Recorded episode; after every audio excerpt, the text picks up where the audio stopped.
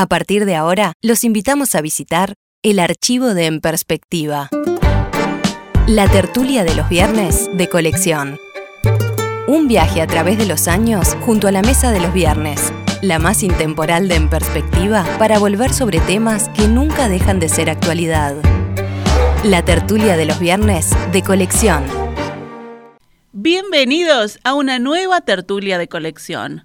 Hoy en un programa especial, en perspectiva, en movimiento, desde el Colegio Jesús María.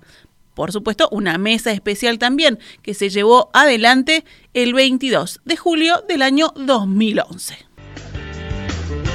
Estamos con Carlos Maggi, Mauricio Rosenkopf, Lincoln Maistegui y Juan Grompone en esta sala del colegio donde nos acompaña un, un público integrado por alumnos de quinto y sexto año de bachillerato eh, nos acompañan también profesores, directores de la institución que tan cordialmente nos está acogiendo esta mañana. Rosario, después vino el interés por participar, ¿no? Apareció luego durante la tanda. Vamos a hacer entonces una yapa de este tema, pero fuera de micrófonos después, ¿te parece? Me parece bien, más allá de que yo creo que de cualquier modo, ahora están dispuestos a, a intervenir en cualquier tema. Bueno, es cuestión ojalá. de plantearlo nomás. Vamos a cambiar de tema, porque este mes de julio se cumplieron 50 años del fallecimiento del escritor estadounidense Ernest Hemingway, una de las máximas figuras de la literatura universal. Hemingway, que fue galardonado con el premio Nobel en el año 1954, es el autor de algunas obras emblemáticas, por ejemplo, El viejo y el mar, por ejemplo, Por quién doblan las campanas. Hemingway había nacido el 21 de julio de 1899, así que ayer, ayer habría cumplido 112 años. ¿Conocen a Hemingway nuestros oyentes aquí en la sala? ¿Lo han leído? Sí, hay, hay respuestas afirmativas y respuestas negativas. Ahora, ahora nos va a interesar escuchar a algunos de ustedes. Señores tertulianos, ¿por Sí. qué vale la pena que estos chicos le presten atención a Hemingway? Hemingway de los que escribe mejor en los muchos, muchos años, y no solo escribe muy bien, sino que fue capaz de crear una manera de escribir bien. La supresión de lo que sobra, la sugerencia de lo que hace falta, son parte del estilo de Hemingway, que es extraordinariamente atractivo cuando escribe, da gusto leerlo. Yo no le tengo simpatía porque tengo información personal sobre él y no, no tiene una, exacta correspondencia lo que escribe con cómo era. Yo fui amigo, muy amigo de José Bergamín y Bergamín estuvo durante la Revolución Española con Hemingway y contaba muchas anécdotas de él y en las anécdotas se ve cómo es la gente. Contaba una que a mí me, me quedó muy grabada y es que trataba mal, por ejemplo, al mozo que lo atendía en el lugar donde ellos se reunían. Se reunían en un club y en ese club había un mozo que los atendía y les traía lo que querían y Hemingway lo trataba mal una y dos y tres veces y era un espectáculo desagradable la, fafarronería, la pedantería de Hemingway. Y un día el mozo, sin decir una sola palabra, agarró la pipa que estaba fumando Hemingway y la tiró por la ventana a la calle y se paró frente a Hemingway. Era, un Debió haber tore- tir- era debió- como un torero español, ¿no? Debió haber tirado a Hemingway por afuera, ¿no? Le tiró la, la pipa a la, a la calle y Hemingway aguantó la cosa y no dijo ni palabra ni hizo ningún gesto, lo cual para los españoles es una cosa espantosa. Este, y ese- eso me quedó mucho y muchas de las cosas que eh, valoré en Hemingway como muy positivas y que lo son, se bajaron mucho en mi apreciación. Hemingway es el escritor del coraje. Hemingway es el escritor del coraje como forma del coraje el aguante, ¿no? Que, que es las nieves de Kilimanjaro, un hombre que aguanta, que es el viejo y el mar, un hombre que aguanta, el coraje de aguantar para llegar a lo que uno quiere. Y este, eso en última instancia es una forma bastante superficial de lo que es la profundidad humana. Hemingway en su generación, que fue una generación de grandes escritores, estuvo rodeado por creadores que eran más profundos que él y algunos que escribían mucho peor que él, a veces horriblemente difíciles de leer y como, como Faulkner y que lo superan, sin embargo, por su profundidad, por su cosa humanística importante, ¿no? Así que hay que ver, la literatura presenta muchas maneras de, ver las cosas buenas o malas. Mauricio, Carlos te, provocó un poco cuando se puso a hablar de, la vida personal de Hemingway. ¿Por qué? Este, no, saltaste en ese momento. No, no, eh, la historia continúa. Tiró el al mozo para afuera, anda a buscarme la pipa, le dijo. Eso, eh, digamos. a Mauricio ustedes créanle poco. Este, le, digo, a los chicos que nos están escuchando. Sobre todo cuando habla de fútbol. ¿Eh? No, de varios temas. Ustedes siempre pongan una cuota de duda. Yo pienso, que, yo pienso que Emiliano. Voy a, voy a defender a Mauricio. Se expresa por imágenes y hay que entender las imágenes que él quiere decir. Es un escritor, no tiene un lenguaje utilitario, tiene un lenguaje artístico. También acá. Bueno, son muy amigos, Carlos y Mauricio. Yo lo admiro mucho y lo quiero mucho, pero no hago nunca injusticia y lo que estoy diciendo es verdad. Siga con sus metáforas, señora Rosico. Adelante, adelante con fe. siga, siga. Este, no, quisiera asociar eh, algo eh, relacionado con el primer tema que tratamos sobre los valores. Eh, tú citaste dos novelas de Hemingway, El viejo y el mar, que sin lugar a duda es la más hermosa y la más lograda, y otra que tiene que ver sobre sus experiencias en la Guerra Civil Española, que en estos días se conmemoran los, los 75 años de aquella impresionante eh, combate, guerra civil. Esa es por quién doblan las campanas. Ahí está, ese, me iba a referir a por quién doblan las campanas. El título del libro está eh, señalado en la primera página, que es la cita de otro autor, y tiene que ver eh, con un diálogo de los personajes de una historia donde sienten que están redoblando las campanas del pueblo porque alguien ha muerto y uno le pregunta al otro, ¿por quién doblan las campanas? Y la respuesta es, no preguntes, doblan por ti digamos, eso sin lugar a duda es un valor eh, profundísimo que tal vez dentro de la novela sea lo que más retengo como de las cosas importantes. Juan. Sí, yo quiero, quiero retomar el viejo tema del autor, del creador y de su vida, ¿no? Es decir, Aclaro para nuestros oyentes aquí en la sala que Juan, además de ingeniero, es escritor. Eh, en particular es narrador bueno, es, es un, elogio demasiado grande. Narrado, ensayista, pero acá seguramente va a estar hablando de su condición de narrador.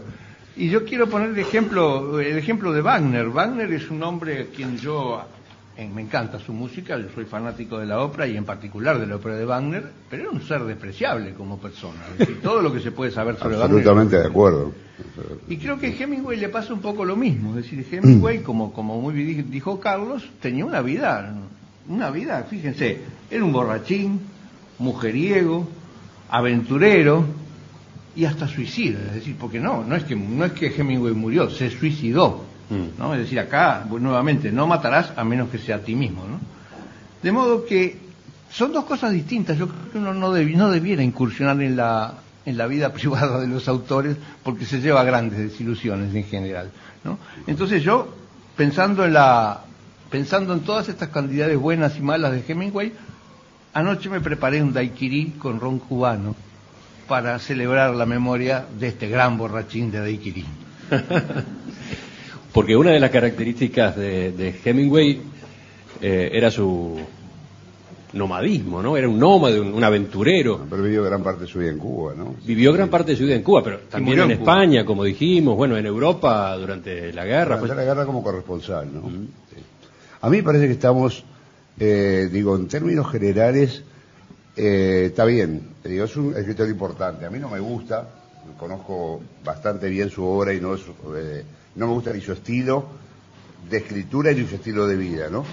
Pero yo, a mí parece que habernos ocupado del, tema de Hemingway, o sea, el tema de un escritor que es un premio Nobel de literatura, permite hacer una experiencia concreta, personal, digo, directa, en vivo de determinadas cosas que a mí me tienen hace mucho tiempo preocupado. Muchachos, si a ustedes preguntan quién es el autor de Ariel, ¿ustedes saben? Levanten la mano los que lo saben. Bueno, esto es una vergüenza nacional. Lo que Lincoln estaba preguntando es quién fue el autor de Ariel. A ver, Hay una chica que lo sabe allí. ¿no? se levantan algunas manos, pero Exacto. ¿eh? Una persona en no sé qué cantidad de alumnos Dos, sabe, dos, alguna o más. Dos, ponerle tres, saben en este país ¿eh? que hay una obra fundamental que se llama Ariel, de un escritor absolutamente fuera de serie, que se llamó José Enrique Rodó, que además formó toda una generación de pensadores en este país, ¿no? lo cual indica hasta qué punto se ha desnacionalizado la enseñanza y hasta qué punto se está creando una generación que no conoce sus propias raíces. Me pre- preocupa muchísimo más que la borrachera de Hemingway, pero muchísimo más. creo que cuando les habló, le salió el profesor de adentro, ¿no? Digo, Profesor severo, o o mejor dicho, la faceta severa del profesor Lincoln No, lo que pasa es que yo tengo, eh, eh, es decir, estoy jugando con, con ventaja. ¿eh?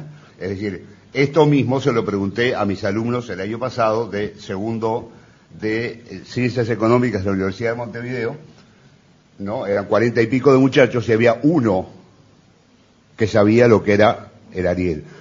Eh, lógicamente, estos jóvenes no tienen idea de lo gravísimo que significa ignorar a un personaje como Rodó.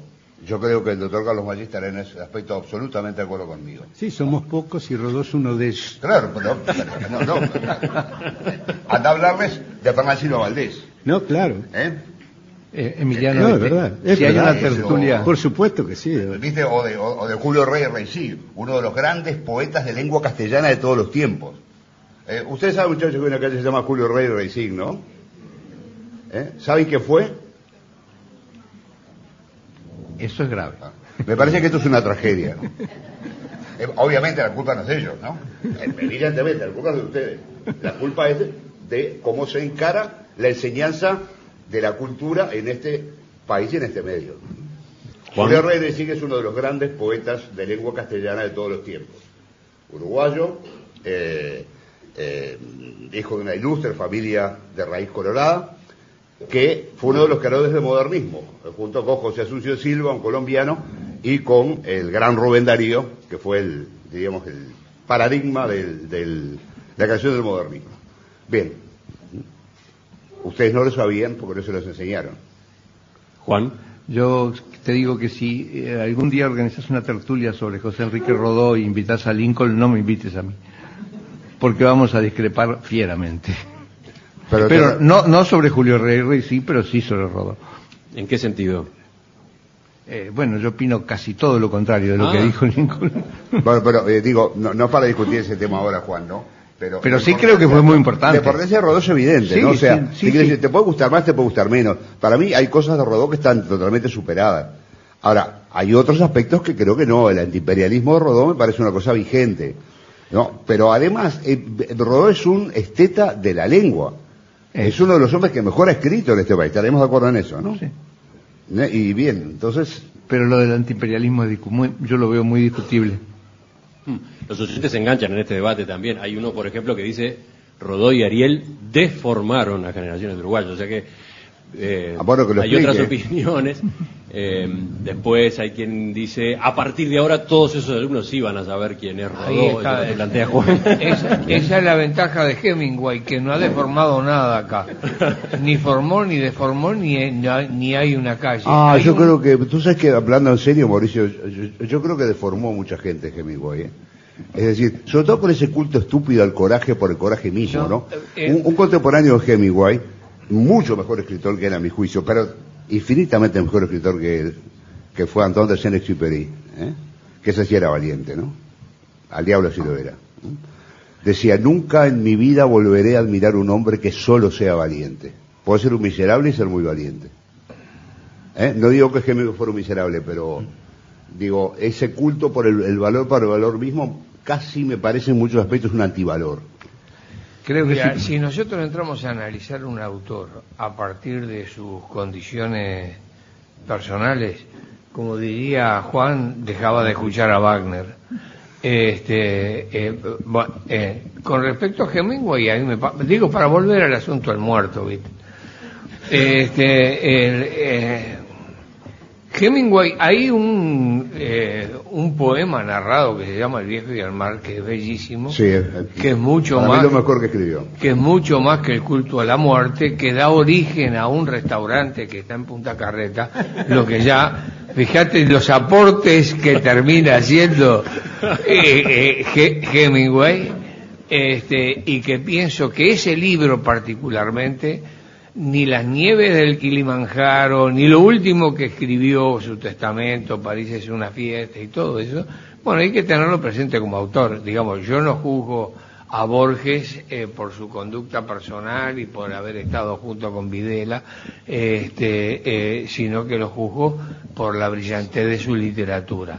En el caso de Hemingway, yo lo asocio a dos cosas a eh, El viejo y el mar y a una nieta actriz que era espectacular. Yo pienso una cosa, es decir, la, la personalidad del autor puede ser diferente de su obra, pero el autor siempre termina tiñendo su obra de la cantera que tiene, que es el, el mismo. Hemingway es un hombre brillante, un gran eh, este, eh, realizador, escribe maravillosamente bien y es un hombre superficial con una vida superficial. Paralelamente hay un sujeto que se llama William Faulkner, que escribe unas obras despeinadas, eh, yo diría que no mal escritas, pero llevadas al último extremo de la distorsión, difícil de leer, poco gozoso y absolutamente maravilloso, profundo, fino, hablando de lo que es el ser humano en lo más profundo que tiene. Hay que saber distinguir eso, porque parte del arte es comparar. La comparación es absolutamente necesaria para entender los valores. Es decir, los valores de Hemingway son los valores primarios. Eh, La breve y feliz vida de Felix Macomber, que es? Es un tipo que en, la- en la- en el momento bravo aflojó y después se entregó la vida por haber aflojado. Este, es un, un hecho dramático, lo cuenta muy bien. No es lo mismo que leer a Faulkner o leer a Shakespeare, que tienen otra concepción de lo que es la humanidad, el ser humano. Otro, ¿eh? ¿A, a, a Faulkner o a? O a Shakespeare. ¿A Faulkner o a? O a Shakespeare. Ah, Shakespeare, claro. Claro, Juan. son tipos que cuando escriben están dando una dimensión del ser humano hasta el fondo que se siente en cada una de las partes de la obra. Es decir, este tipo tiene una concepción humana maravillosa, el otro tiene una concepción humana superficial. Juan, cerramos contigo el tema. Sí, eh, yo lo que recién Lincoln mencionó Saint-Exupéry y me gustaría que hiciera el ejercicio, este ejercicio, que preguntaran cuántos conocen a Saint-Exupéry y cuántos conocen a su, su más famosa obra que no quiero mencionar. A ver, hacemos la pregunta a la sala. ¿Cuántos conocen a Saint-Exupéry? Hay más manos levantadas que a Rodó, ¿eh? Sí, con- bastantes más. ¿eh? La comparación con Rodo. vas a ver cómo levantan más. ¿Quién leyó El Principito? Ahora, cuenta? ahora se Eh, levantan más, eh, más. Claro, porque a veces dura más el La título de una obra Claro. que el nombre de un autor. Estás escuchando la tertulia de los viernes de colección.